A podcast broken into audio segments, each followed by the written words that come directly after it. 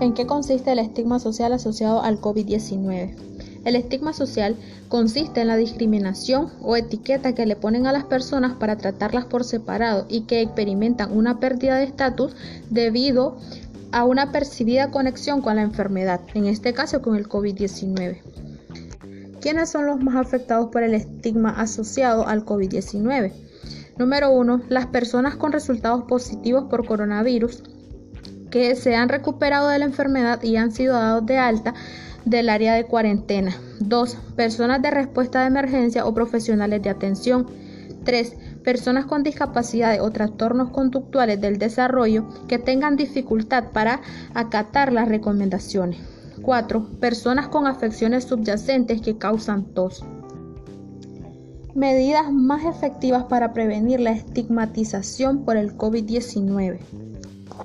Una de las medidas y más importantes sería informarte sobre la verdad respecto al COVID-19. 2. Comparte historias que humanicen la experiencia y luchas de individuos o grupos afectados por el coronavirus.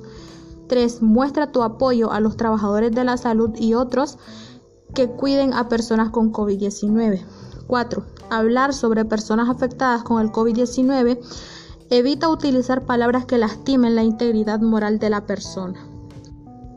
Decidí seleccionar estas cuatro medidas debido a que en lo personal me ha sucedido que tal vez vengo en una ruta y se monta alguna enfermera aquí y la gente la queda viendo de una manera despectiva.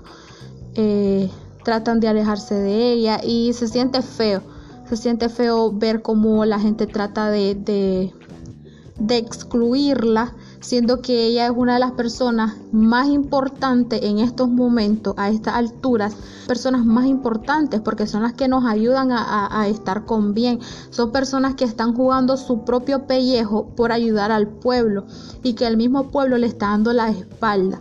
Otra cosa es por ejemplo, en la medida 1 que te informa sobre la verdad respecto al COVID-19, ahí la gente trata de, lo único que hacen es sembrar pánico. Siempre están sembrando pánico con noticias falsas y exageradas completamente.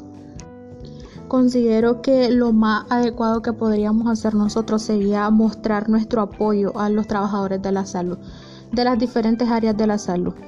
Eh, sería algo muy humanitario tratar de apoyarlos en lo que nosotros podamos, ya que sabemos que ellos están jugando su pellejo por nosotros creo que una sonrisa, un saludo o un gracias le podría alegrar la vida, por ejemplo, a un médico, a una enfermera que pasó, digamos, todo el día, toda la noche pegado con gente que está a punto de morirse.